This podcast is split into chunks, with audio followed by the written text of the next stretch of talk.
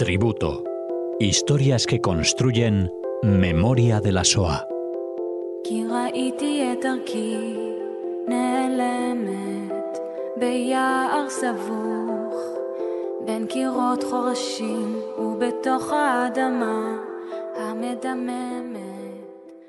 Hola oyentes, bienvenidos a una nueva edición de este tributo en el que saludamos a, su conductora, Cecilia Levitt. Hola Alejandro, buenas tardes. Bueno, eh, regresamos a este espacio en el que traes a Radio Sefarad esos eh, tributos maravillosos a, personas eh, que consideras merecen un huequito en la historia y en esta ocasión se lo haces a Regina Jonás. Exactamente. Hoy voy a hablar de Regina Jonás, primero porque es una mujer extraordinaria, ese es el adjetivo. Y segundo también porque, bueno, yo conocía la historia de esta mujer, pero justo esta semana me llegó una conferencia de, mujer y judaísmo que lo dirige Etel Barilka, a quien le mando un abrazo muy fuerte desde aquí. Y en, este, en esta conferencia Raquel Orstein, que es una profesional que trabaja en Yad Vashem, dictó una conferencia acerca de la figura de Regina Jonás, que a mí personalmente me aportó muchísimos datos nuevos. Y entonces en esta semana decidí documentarme, armar el programa para poder compartirlo hoy con, mis oyentes. Eh, Regina nació en Berlín en 1902 y es hija de Wolf y de Sara Jonás, eh, sus padres eran de Europa del Este, es decir, no, no eran eh, oriundos de Alemania, y, Regina va a crecer en un barrio muy humilde, donde, la, donde hay una población eh, judía muy grande en ese barrio. Su papá es un comerciante, Regina tiene un hermano, Abraham, dos años mayor que ella, y es una familia ortodoxa.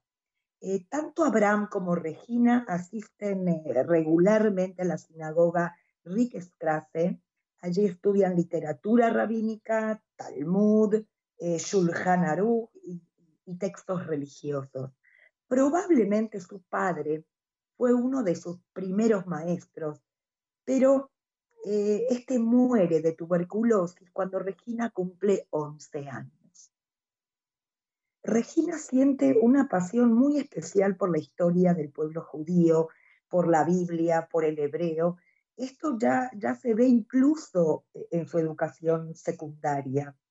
Y es en esa época que Regina habla acerca de su vocación de ser rabina.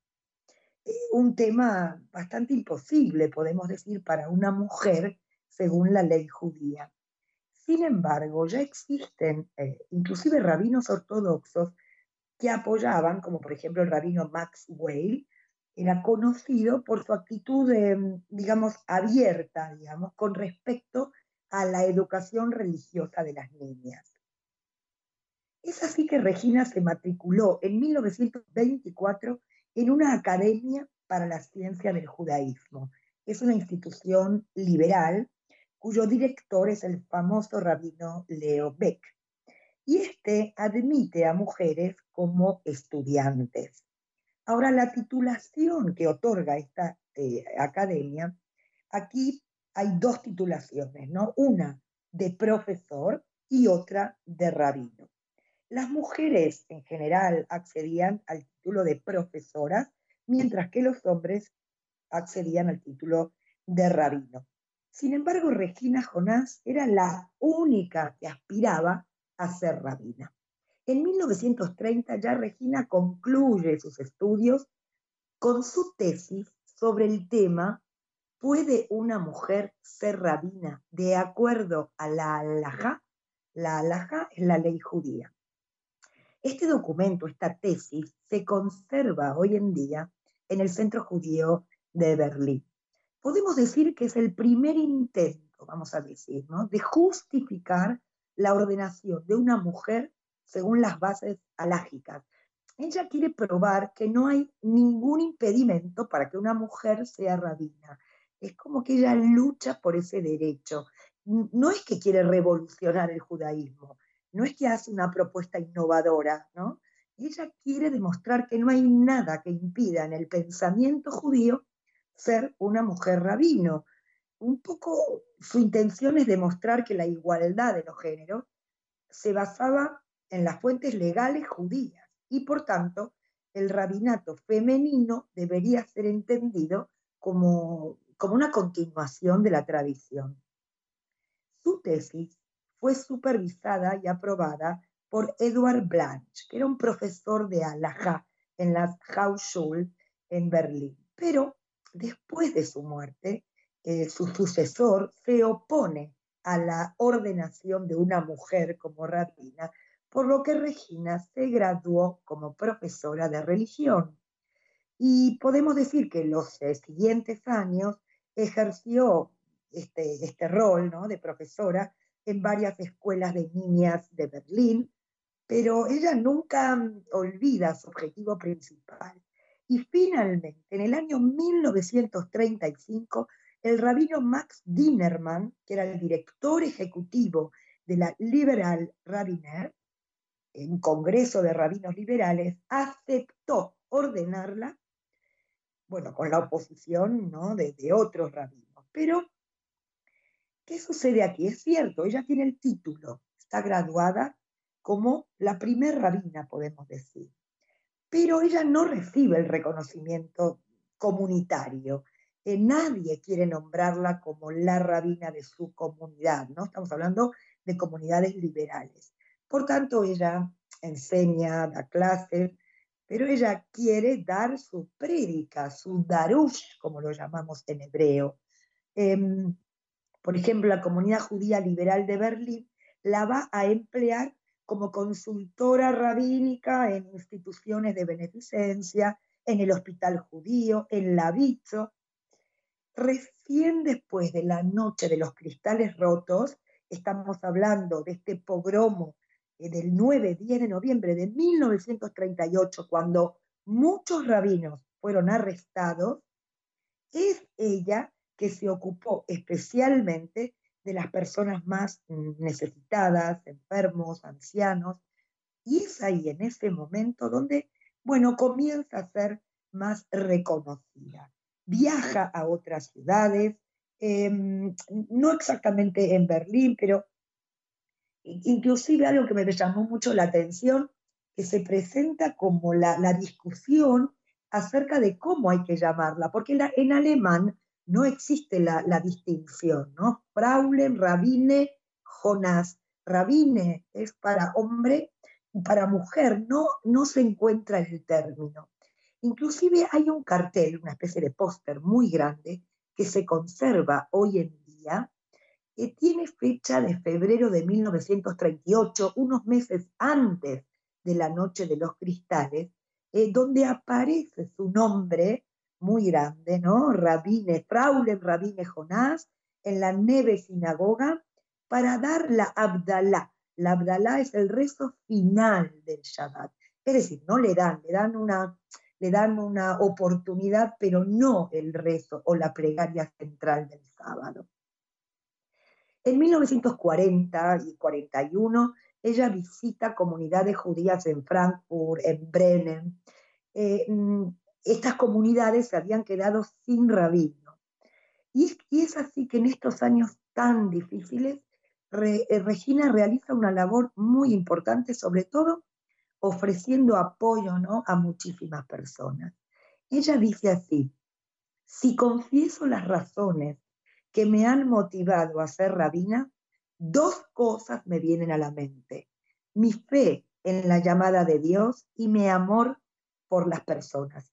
Dios plantó en nuestro corazón ciertas habilidades y una vocación sin preguntar por el género.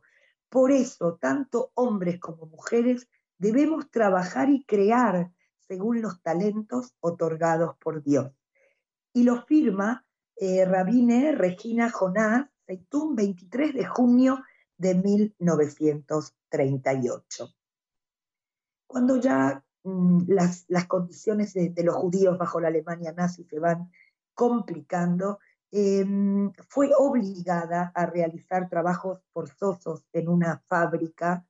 Más adelante le van a confiscar su propiedad, inclusive le van a confiscar sus propios libros. Y el 6 de noviembre de 1942 fue arrestada por la Gestapo junto con su madre y fueron deportadas al gueto de Theresienstadt.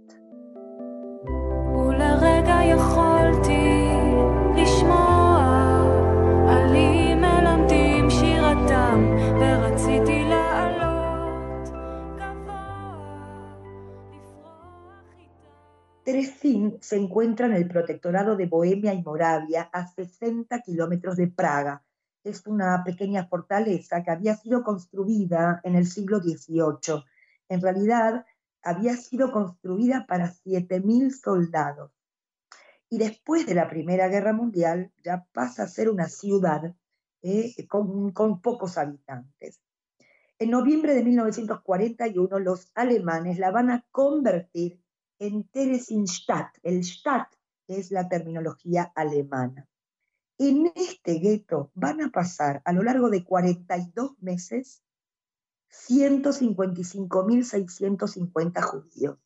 El momento de mayor población hubo 59.000 judíos. Yo os recuerdo que este sitio había sido construido para 7.000 soldados y aproximadamente 34.000 mueren en el gueto por las terribles condiciones y 87.000 van a ser transportados en 63 transportes a Auschwitz-Birkenau. Los nazis eligen este sitio no solo para los judíos del protectorado, sino para judíos de Austria, de Holanda, bueno, de, de Alemania, por supuesto, de Dinamarca, de Rumanía, de Hungría, es un gueto donde va a haber muchísimos intelectuales.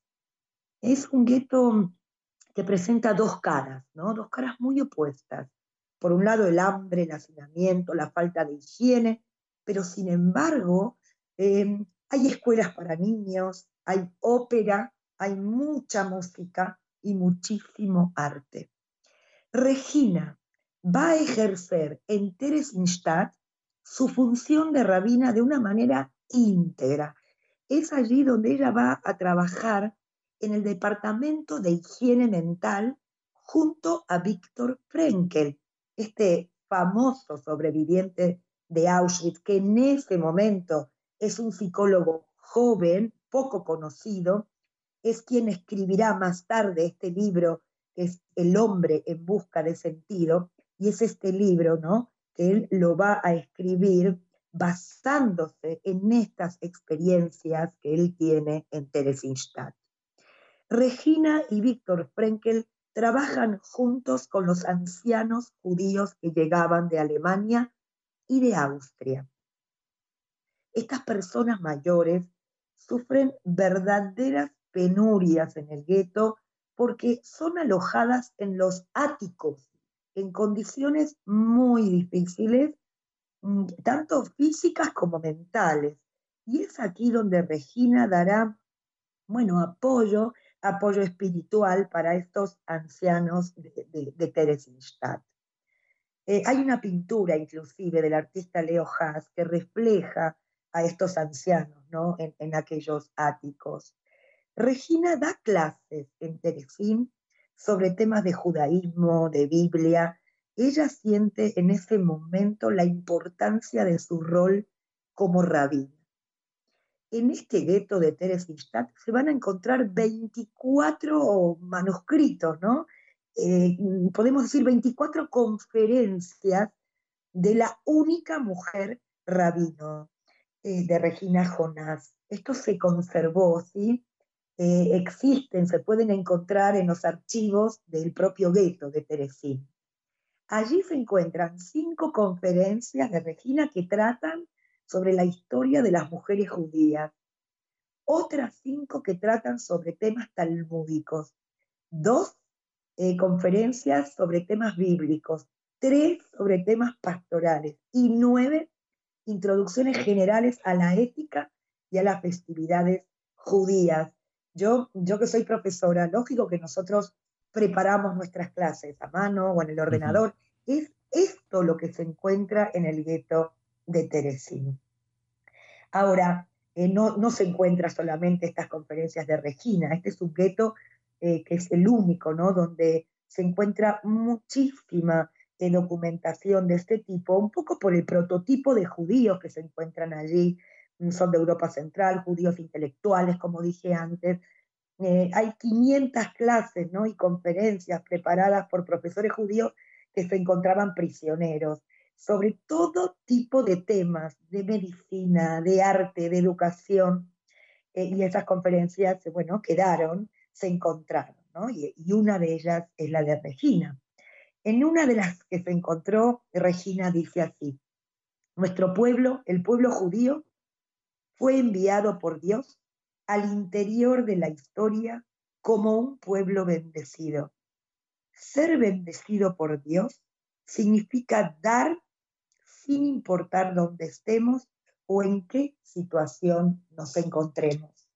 Bendición, bondad, lealtad, amor desinteresado de humildad hacia Dios. El papel del pueblo de Israel fue y sigue siendo iluminar los pilares del mundo. Firma como rabina Regina Jonás, anteriormente Berlín. Regina va a permanecer en el gueto de Theresienstadt a lo largo de dos años. Y es así que en diciembre de 1944, ella y su madre fueron deportadas al campo de exterminio de Auschwitz-Birkenau, donde fueron ejecutadas al día siguiente. Regina tenía 42 años.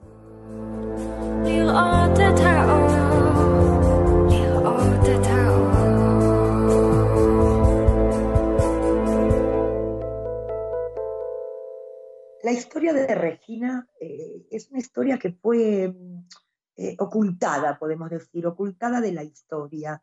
Recién, em, ya en los años 70, 80, hay una investigadora a la que yo, bueno, le, doy todos mis respetos, se llamaba Raquel Odara, fue una investigadora del tema de la mujer en la Shoah.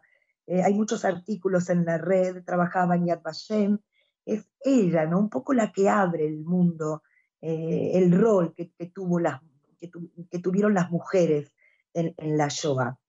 La realidad es que hasta 1990 nadie había mencionado a Regina Jonas, ni siquiera Víctor Frenkel la va a mencionar y tampoco el rabino Leo Beck, que ambos sobrevivieron a la Shoah.